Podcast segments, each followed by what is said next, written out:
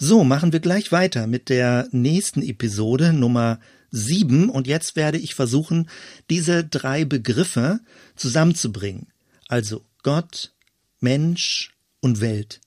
Und ich werde sie miteinander kombinieren. Und weshalb ich das tue, ist folgendes. Wenn man einmal dieses Muster gesehen hat und äh, versucht hat, so ein bisschen zu durchdenken und damit hin und her zu spielen, wird man merken, wie die unterschiedlichen Weltdeutungen daraus entstehen, je nachdem, wie man diese drei Felder, Gott, Mensch, Welt, zusammenbringt oder eins weglässt oder wie eng man sie zusammenbringt oder wie weit man sie eben auch auseinanderhält. Diese drei Felder sind eine Dreiheit sozusagen, wo viele verschiedene Philosophen drüber nachgedacht haben und sie eben unterschiedlich in Beziehung zueinander gesetzt haben. Ich bin am stärksten darauf aufmerksam geworden in einem Buch von Franz Rosenzweig, ein brillanter jüdischer Philosoph und Religionsgelehrter Anfang des 20. Jahrhunderts. Er hat mit Martin Buber eine ganz tolle Bibelübersetzung gemacht und dieses Buch, das heißt Der Stern der Erlösung und er beschreibt aus jüdischer Sicht, wie diese Zusammenhänge bestehen oder auch nicht bestehen zwischen diesen drei Begriffen Gott, Mensch und Welt.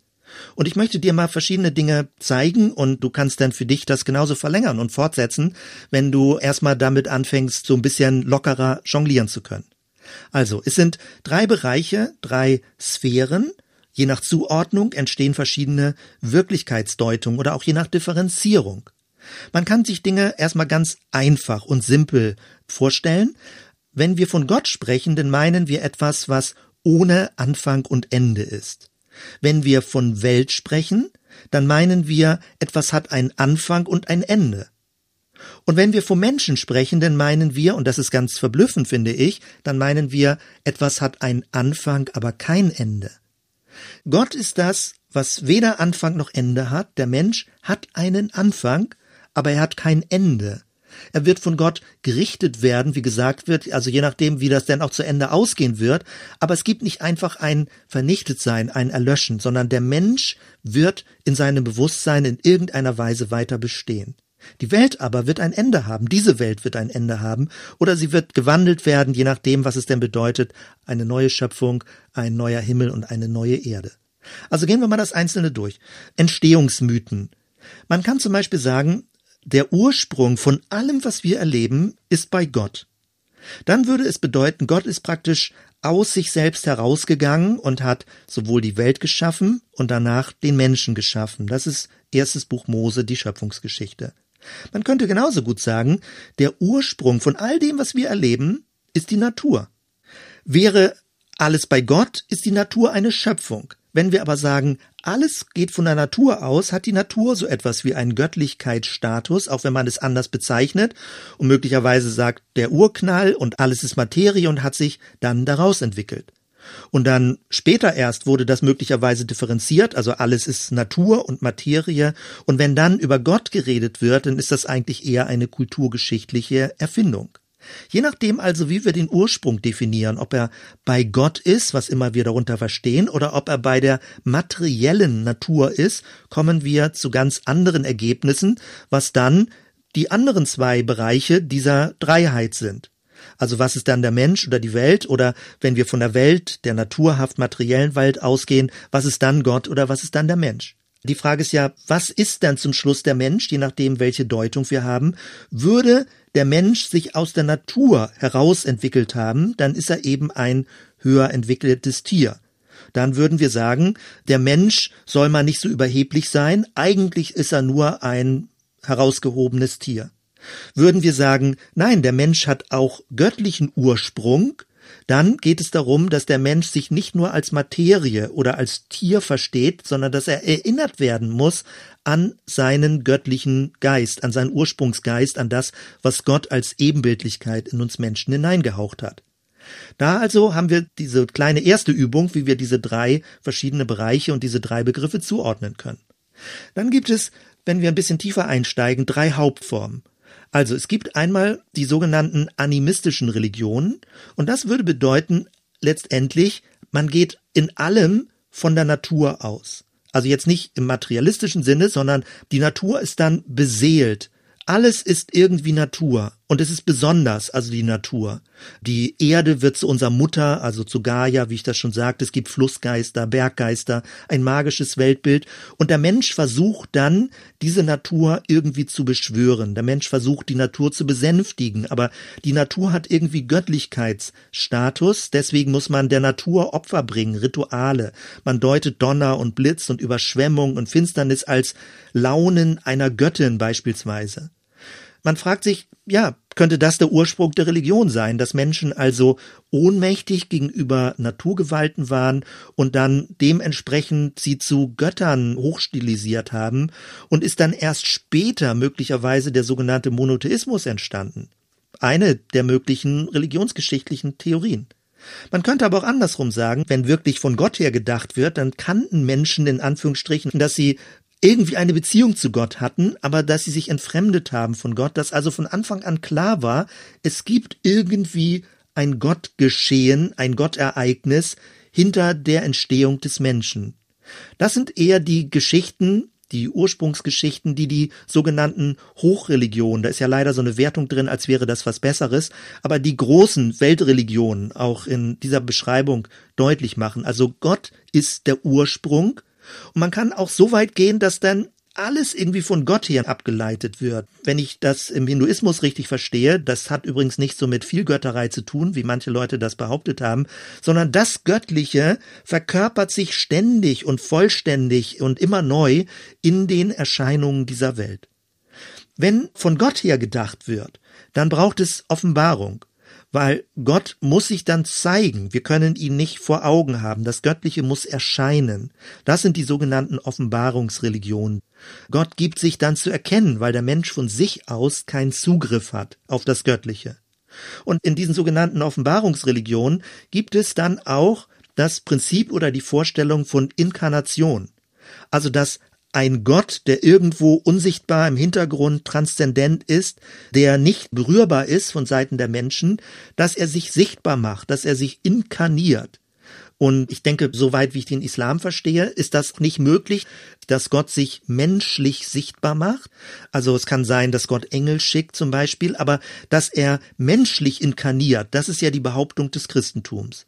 Aber die Vorstellung von Inkarnation gibt es auch vom Hinduismus. Da gibt es ganz viele Inkarnationen, ganz viele Gottessöhne, tausende von Inkarnationen. Da ist die Frage, wozu soll es nur eine geben? Warum soll es denn dieser einzige Jesus von Nazareth sein, der das verkörpert hat?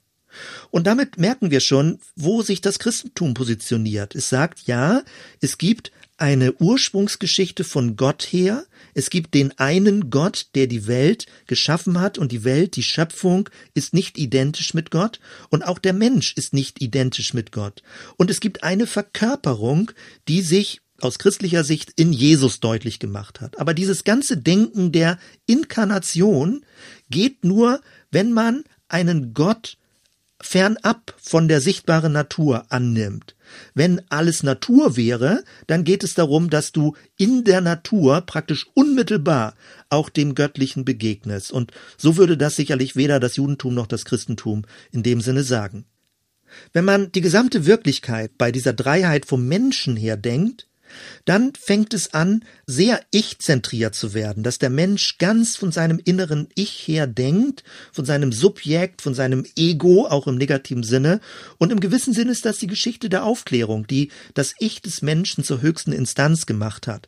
Und das kann dazu führen, dass zum Beispiel die Natur dann verdinglicht wird und es zu einem Rohmaterial wird, dass die Schöpfung nicht mehr ein Geheimnis ist, sondern alles bis ins Letzte erforscht wird und nichts Mysteriöse mehr ist, nichts mehr, was uns staunen lässt in der Welt, sondern alles praktisch funktionalisiert wird für eigene Zwecke. Und wenn alles vom Menschen her gedacht wird, kann man auch sagen, dass Gott so etwas wie eine Schöpfung des Menschen ist.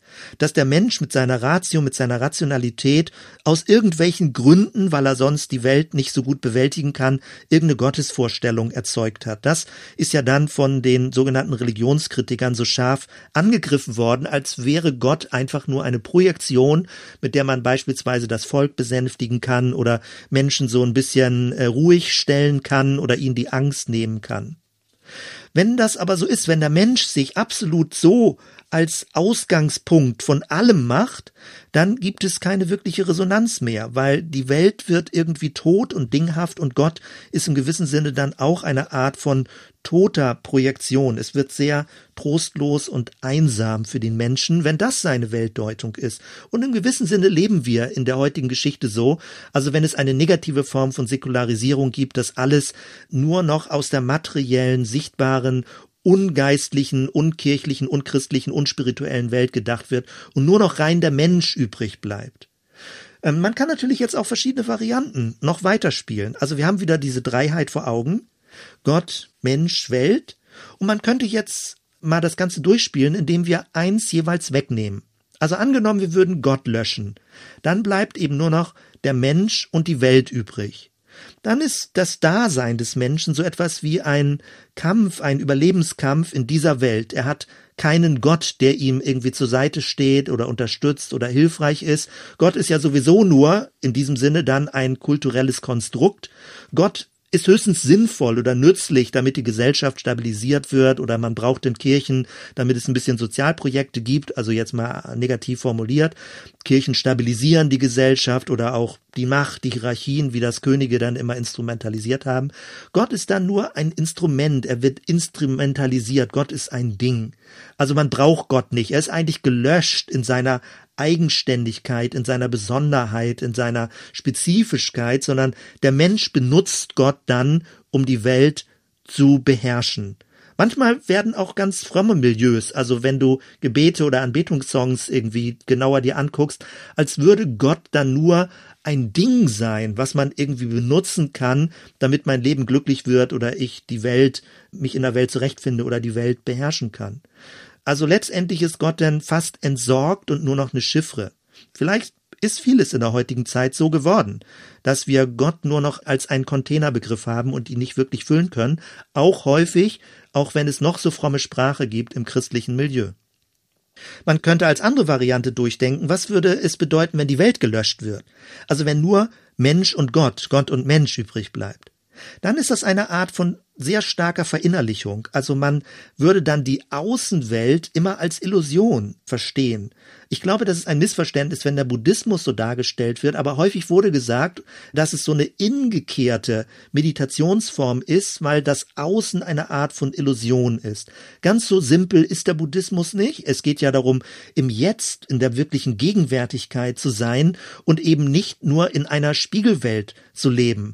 Aber angenommen, die Außenwelt wird nur noch als Spiegelwelt wahrgenommen. Schmerz und Leid ist eigentlich nur sowas wie eine Einbildung, aus der ich herauskommen muss, dann, ja, dann ist eigentlich die Welt in ihrer Gegenwärtigkeit, in ihrer Präsenz, in ihrer Geschichtlichkeit gelöscht. Es gibt dann nur noch mich und meine Suche nach dem inneren göttlichen Selbst, nach der inneren Verbundenheit mit diesem großen göttlichen Ganzen.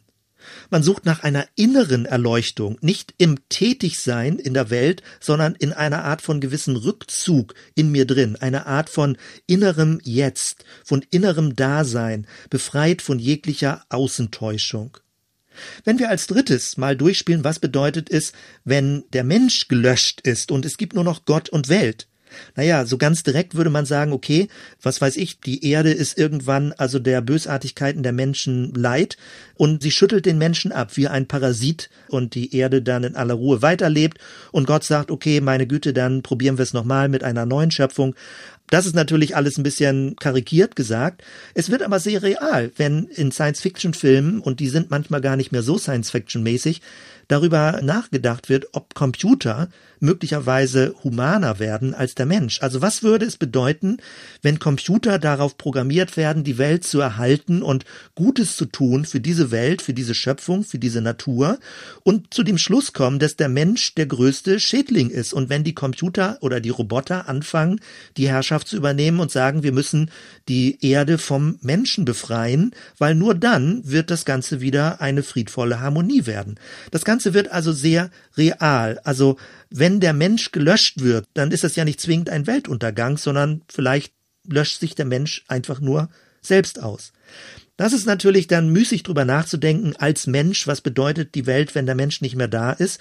Und trotzdem gibt es das Ganze auch ein bisschen in abgeschwächter Form, weil es gibt eine Art von Religiosität, wo Gott und Welt so dominant sind, dass der Mensch praktisch auch nur noch so eine Leerlaufschiffre wird. Das ist dann eine Art von religiöser Schicksalsgläubigkeit. Also wenn Gott und Welt so stark sind, dass der Mensch nur noch ein Spielball ist. Also entweder ist der Mensch dann ordnet sich ganz Gott unter oder er ordnet sich den Mächten, den Dämonen, des, dem Satan dieser Welt unter. Also der Mensch ist dann gar nichts Eigenständiges mehr, sondern kann entweder nur von Gott manipuliert oder vom Bösen manipuliert werden. Und äh, der Mensch ist keine eigene Komponente mehr. Manchmal ist das auch in der Reformation ein bisschen so gewesen. Also wenn es bei Prädestination auch in sehr stark Prädestinationsformen später sich entwickelt hat, dass der Mensch eigentlich gar keine Eigensubstanz, keinen eigenen Willen mehr hat, sondern dass alles letztendlich so haarklein von Gott vorherbestimmt ist oder in den Mächten des Bösen ist, wo der Mensch draus freigekauft werden muss, dass man den Eindruck hat, ja, gibt's den Menschen überhaupt noch oder ist der Mensch restlos eine Marionette? In dieser Form hätte man also ein dualistisches Weltbild, wo Gott und das Böse, der Teufel, Satan, wie auch immer du es bezeichnest, miteinander kämpfen und der Mensch nur ein Spielball ist, der letztendlich aufgelöst ist und aufgerieben wird in diesem Hin und Her zwischen Gott und in diesem Fall böser Welt. Also man kann das durchdenken. Was würde es bedeuten, wenn man eine dieser drei Teile Gott, Mensch, Welt wegnimmt? Man kann auch andersrum rangehen und sagen, was würde es bedeuten, wenn eines dieser drei Teile ganz dominant wird? Und ich habe das schon an Verstellen angedeutet, aber man kann das nochmal, sage ich mal, jetzt im Einzelnen genauer durchgehen. Also angenommen, Gott oder Mensch oder Welt wird so dominant, dass es die anderen beiden verschluckt und förmlich in sich aufsaugt. Manchmal hat man ja so die Vorstellung, es muss eine Einheit geben, eine Alleinheit. Es muss alles zusammenkommen. So als müssten wir alle eins werden, auch eins werden mit dem Göttlichen. Das klingt wie ein Sehnsuchtsbegriff, ist aber gar nicht so attraktiv, wenn man ein bisschen genauer hinguckt. Es ist eine Art dann ja von Totalität. Einheit ist dann sowas wie eine Art von Zwangsharmonie.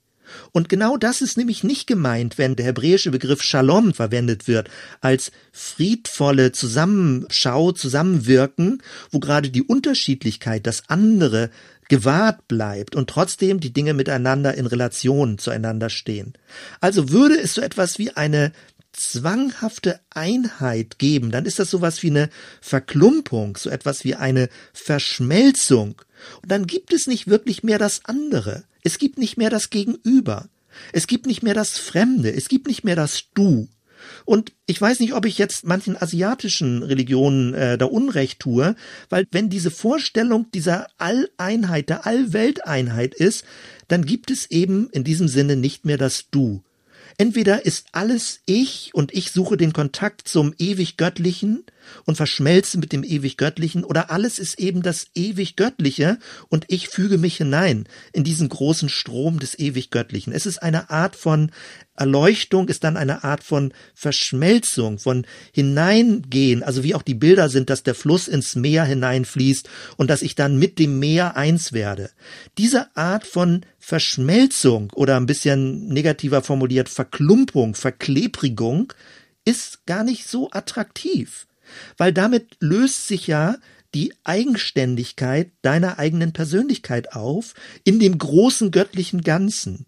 Und an der Stelle ist das Judentum, finde ich, schön widerständig, weil es sagt, nein, wir werden gerade nicht in das Göttliche hineingeschluckt, hineinverschlungen. Wenn wir also sagen würde, alles wird Gott, Gott ist der Ursprung und wir bleiben auch alle irgendwie in einer gewissen Art Verlängerung Gottes, dann ist die Welt nur eine Verlängerung Gottes. Die Natur ist dann irgendwie auch unhinterfragbar göttlich. Und wir müssen die Natur so nehmen, wie sie ist. Wir dürfen sie nicht verändern, weil damit würden wir ja Gott verändern wollen. Wir würden dann sagen, ja, die Natur ist sowas wie eine göttliche Erscheinung, Gott selbst. Aber genau da setzt ja das Jüdische an und sagt, nein, die Natur ist eben geschaffen und deswegen dürfen wir sie ändern. Es ist nicht alles Gott, was wir in der Natur vorfinden. Und genauso ist auch der Mensch nicht einfach nur eine Verlängerung Gottes im Sinne von einer Prädestination, einer Marionette, dass alles, was geschieht, der Wille Gottes ist. Der Mensch hat eine gewisse Art von Mündigkeit, von Freiheit. Es ist nicht nur Einbildung, dass wir Entscheidungen treffen können, die irgendwie doch alle dann von Gott schon vorherbestimmt sind. Die Menschen sind auch nicht geklonte kleine Götter, die irgendwie kleine Christusse werden, so dass es nur noch Gott ist im Menschen. Ja, das macht es ein bisschen schwierig, darüber nachzudenken. Also wenn alles Gott wäre und nur die Natur und der Mensch nur Verlängerung Gottes sind, ja, denn tendenziell sind wir dann in Richtung östlicher Religiosität, wo manche Leute dann auch sehr provokativ sagen können, indem ich meditiere, ich bin Gott. Oder Erleuchtung bedeutet, dass ich mich ganz mit Gott erlebe oder göttlich bin. Und da ist denn die Frage, wo ist noch das Gegenüber? Wo ist das Du? Wo ist das andere? Der große Gedanke dabei ist häufig auch das non-duale Bewusstsein, also dass alles wirklich eine ganz Einheit wird. Aber ein non-duales Bewusstsein hat nichts Dialogisches mehr. Und genau da wird es eben spannend, wenn wir die jüdisch-christliche Tradition uns angucken. Wenn wir als zweites sagen, alles wird Mensch, alles wird vom Wir der Menschen hier gedacht, dann wird der Mensch zum letzten Maßstab, wie ich das auch schon in der letzten Episode angedeutet habe. Das eigene, rational kritische Denken wird zum letzten Maßstab. Gott ist dann nur sowas wie eine psychologische Projektion im Menschen. Alle Metaphysik ist nur eine religiöse Konstruktion. Alles Menschliche ja, hat eigentlich gar kein Kriterium mehr. Was ist eigentlich noch das Menschliche? Menschen erfinden sich Götter nach eigenem Ermessen. Gott ist dann so etwas wie ein kulturgeschichtliches Konstrukt, wenn alles Mensch ist. Gott ist dann eine Erfindung des Menschen. Und die Natur wird zu einem Art Ding. Sie wird zu einer Ressource, zu einer Ausbeutung freigegeben, Unterwerfung unter dem menschlichen Machthunger. Umwelt ist dann entweder eine Spiegelwelt des Ich oder eben etwas, was ich einfach benutzen kann, wo ich keinen Respekt vorhaben muss, wenn alles vom Menschen her gedacht wird. Alle Interaktion, auch zwischen Menschen, ist dann eine Art von Projektion der inneren Wünsche. Es ist kein wirkliches Gegenüber, keine echte Du-Beziehung zu einem anderen Menschen, sondern es sind immer nur meine Wünsche, die ich in den anderen reinprojiziere. Es findet nie echte Kommunikation statt. Das würde bedeuten, Menschen sind dann in sich abgeschlossen und haben keinen wirklichen Außenkontakt. Sie glauben immer nur, dass sie mit anderen sprechen und hoffen, dass das irgendwie verstanden wird. In extremster Form leben wir in einer völlig säkularen Welt. Also Gott ist nicht wirklich real, sondern eher eine Projektion. Die Welt, die Natur hat keine wirklich eigene Substanz, sondern kann benutzt werden. Und ja, vielleicht ist das ein bisschen auch der Beginn der Moderne, dass das Ich so absolut gesetzt wurde, dass alles vom Ich her gedacht wird. Und genau in dieser Verschiebung befinden wir uns ja drin, dass die Natur, die Schöpfung, die Ökologie, ganz neue Mächtigkeit bekommt und der Mensch sich zu ihr in Relation und in ein Verhältnis setzen muss. Was würde es aber bedeuten, wenn alles Welt ist, wenn alles es ist, wenn alles eine unbelebte Natur ist? Dann würde es ja bedeuten, ja, heute reden wir nicht mehr über Animismus, über eine beseelte Welt, sondern wir reden eher darüber, dass alles materiell gedacht wird. Dass alles eigentlich Materie ist. Wissenschaft untersucht die materiell sichtbare Welt, das, was messbar ist, was zählbar ist, was rekonstruierbar ist. Materiell ein mechanisches System von Kombinationen. Dann wird alles zu einem Algorithmus. Alles ist Oberfläche, es ist eine Art von Flachland. Alles wird ein reines Außen. Selbst wenn du in den Menschen reinguckst, ist es ein Außen. Selbst wenn du ihn operierst, ist es die Oberfläche des Menschen. Es geht dann nicht um Bewusstsein, um Bedeutung, um Sinntiefe sondern wenn alles nur eine materielle Art von Welt ist, in der wir leben, inklusive uns Menschen, inklusive irgendwelche Gottesprojektionen, dann ist es Kosten-Nutzen-Rechnung, dann sind es endlose Listen von Vorläufigkeiten. Dann ist der Mensch nur ein Teil der Natur. Er ist eine Kombination aus chemischen Verbindungen. Gott ist dann vielleicht sowas wie das oberste Sein der Welt, aber nichts Transzendentes. Es ist eigentlich nur ein Begriff für das Ganze, für alles, was wir irgendwie in dieser Welt haben. Es ist sowas wie ein unpersonaler Kosmos. Und man fragt sich, was ist da noch Humanität? Man kann das nicht beschreiben, weil es kommt ja Personalität nicht mehr vor. Es kommt nicht mehr Tiefenbedeutung vor. Es kommt Bewusstheit nicht mehr vor.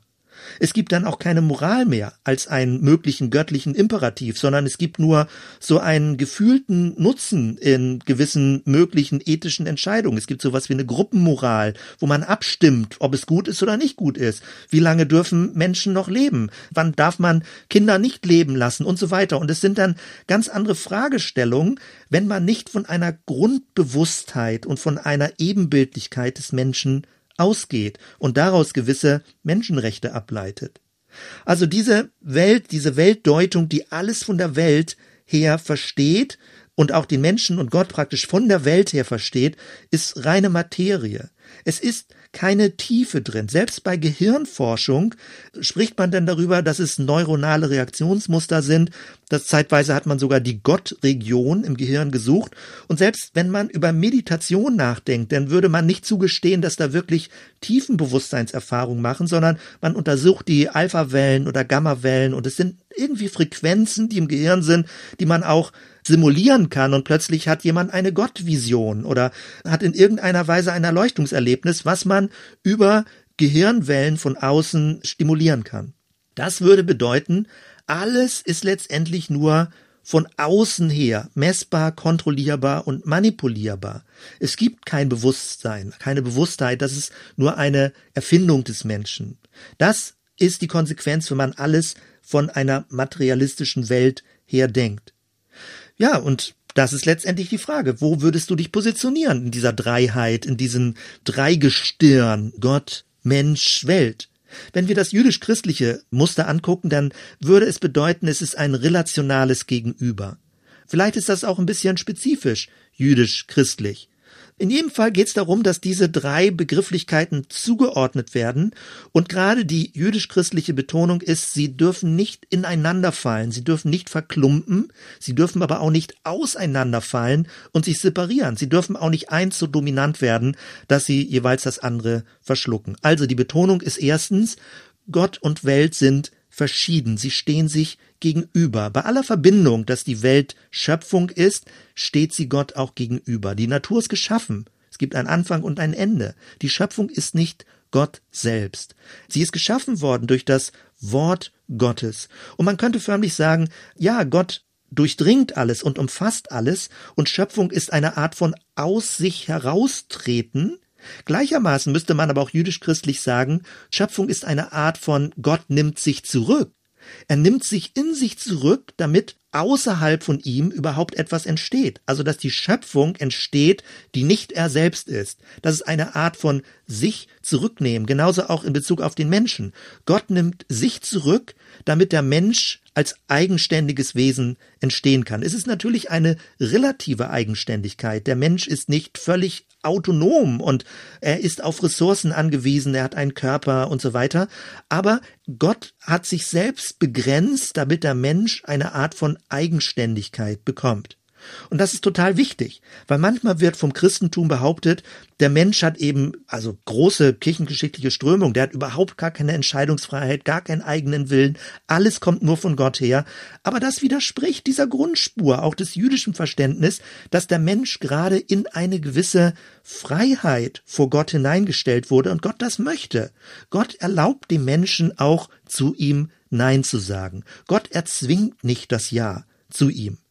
Das also ist damit gemeint. Und deswegen sind diese Vorstellungen von extremer Prädestination, sogar doppelter Prädestination, dass Menschen zum Bösen hin geschaffen werden, das ist irgendwie nicht sehr christlich. Es gibt Bibelstellen, wo Paulus so etwas andeutet, aber er macht das häufig im Zusammenhang, um überhebliche Leute ein bisschen auf den Boden zurückzuholen, die glauben, sie wären schon irgendwie die größten von allen und auch verzagten Menschen zu sagen, hab keine Angst, dass du aus Gottes Hand herausfällst, er wird dich halten, selbst wenn du innerlich keine Kraft hast, dich für ihn zu entscheiden.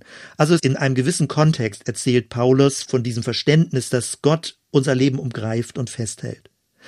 Bei all dem aber, was wir tagtäglich erleben, geht es darum, und das betont die Bibel, dass wir uns entscheiden können. Das ist eine Art von Würde des Menschen, dass wir nicht in allem manipuliert sind, dass wir nicht ein bloßer chemischer oder physikalischer Algorithmus sind oder ein Informationsalgorithmus in unserem Gehirn als neuronalem Netzwerk abläuft. Bei aller Prägung, die wir haben, bei allem Kontext, bei aller Vorgeschichte, gibt es etwas, und das ist etwas Herausragendes im Menschen, das ist gerade die Spiritualität des Menschen, dass er eine gewisse Handlungsfreiheit hat und nicht einfach nur seinem Schicksal ausgeliefert ist.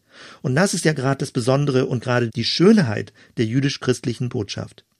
Das heißt also, dass wir durch den menschlichen Geist Kraft, Energie, Macht, Kreativität bekommen und dass der menschliche Geist nicht einfach nur plump tot ist, sondern dass der menschliche Geist eine eigene Sphäre ist. Er hat die Verbindung zum göttlichen Geist in dieser Direktheit verloren, wenn wir uns nicht hinwenden, dem zuwenden, aber der menschliche Geist hat eine gewollte Eigenständigkeit, diese Schöpfungskraft in uns als Menschen drin. Und deswegen können viele Menschen, die auch mit Gott oder mit Jesus oder mit Kirche oder Christentum oder was auch immer nichts zu tun haben, sie können wunderbare Dinge hervorbringen. Und das muss man überhaupt nicht schlecht reden, wie manche das aus christlicher Sicht tun, sondern es ist etwas unglaublich Wichtiges und Spannendes, dass Menschen kreative, gestalterische Schöpfungskraft haben. Und das ist von Grund auf gewollt, so wie uns die Bibel das beschreibt. Und das dritte ist, der Mensch und die Welt sind voneinander unterschieden. Nicht nur Gott und die Welt, nicht nur Gott und der Mensch sind verschieden untereinander gegenüber, sondern auch die Welt und der Mensch sind verschieden untereinander gegenüber. Natürlich sagt die Evolutionstheorie, wir haben uns mit herausentwickelt, sage ich mal, in unserer biologisch-chemischen Geschichte, aber der Mensch tritt auch der Welt gegenüber. Er ist nicht einfach nur von seinen Grundveranlagungen aus der Welt heraus manipuliert und steuerbar, sondern gerade die Bewusstheit, das Bewusstwerden, die Bewusstwerdung des Menschen, wie auch immer das geschehen ist, ist eine Art von Gegenübertreten zur Welt, dass sogar die Welt gestaltet werden kann, aus der er im gewissen Sinne heraus erwachsen oder sich heraus entwickelt hat. Das heißt also, dieses Eingehauchte des Gottgeistes macht uns gerade zur Gestaltern und zur Veränderern unserer Welt, in der wir leben. Wir leben also als Menschen praktisch genau dazwischen, zwischen einer Welt, aus der wir erwachsen sind und die wir aber auch gestalten können, und zwischen Gottes Welt, der uns geschaffen hat und in dem wir auch im Gegenüber leben, dass wir also von Gott her als Du zu ihm unser eigenes Ich finden.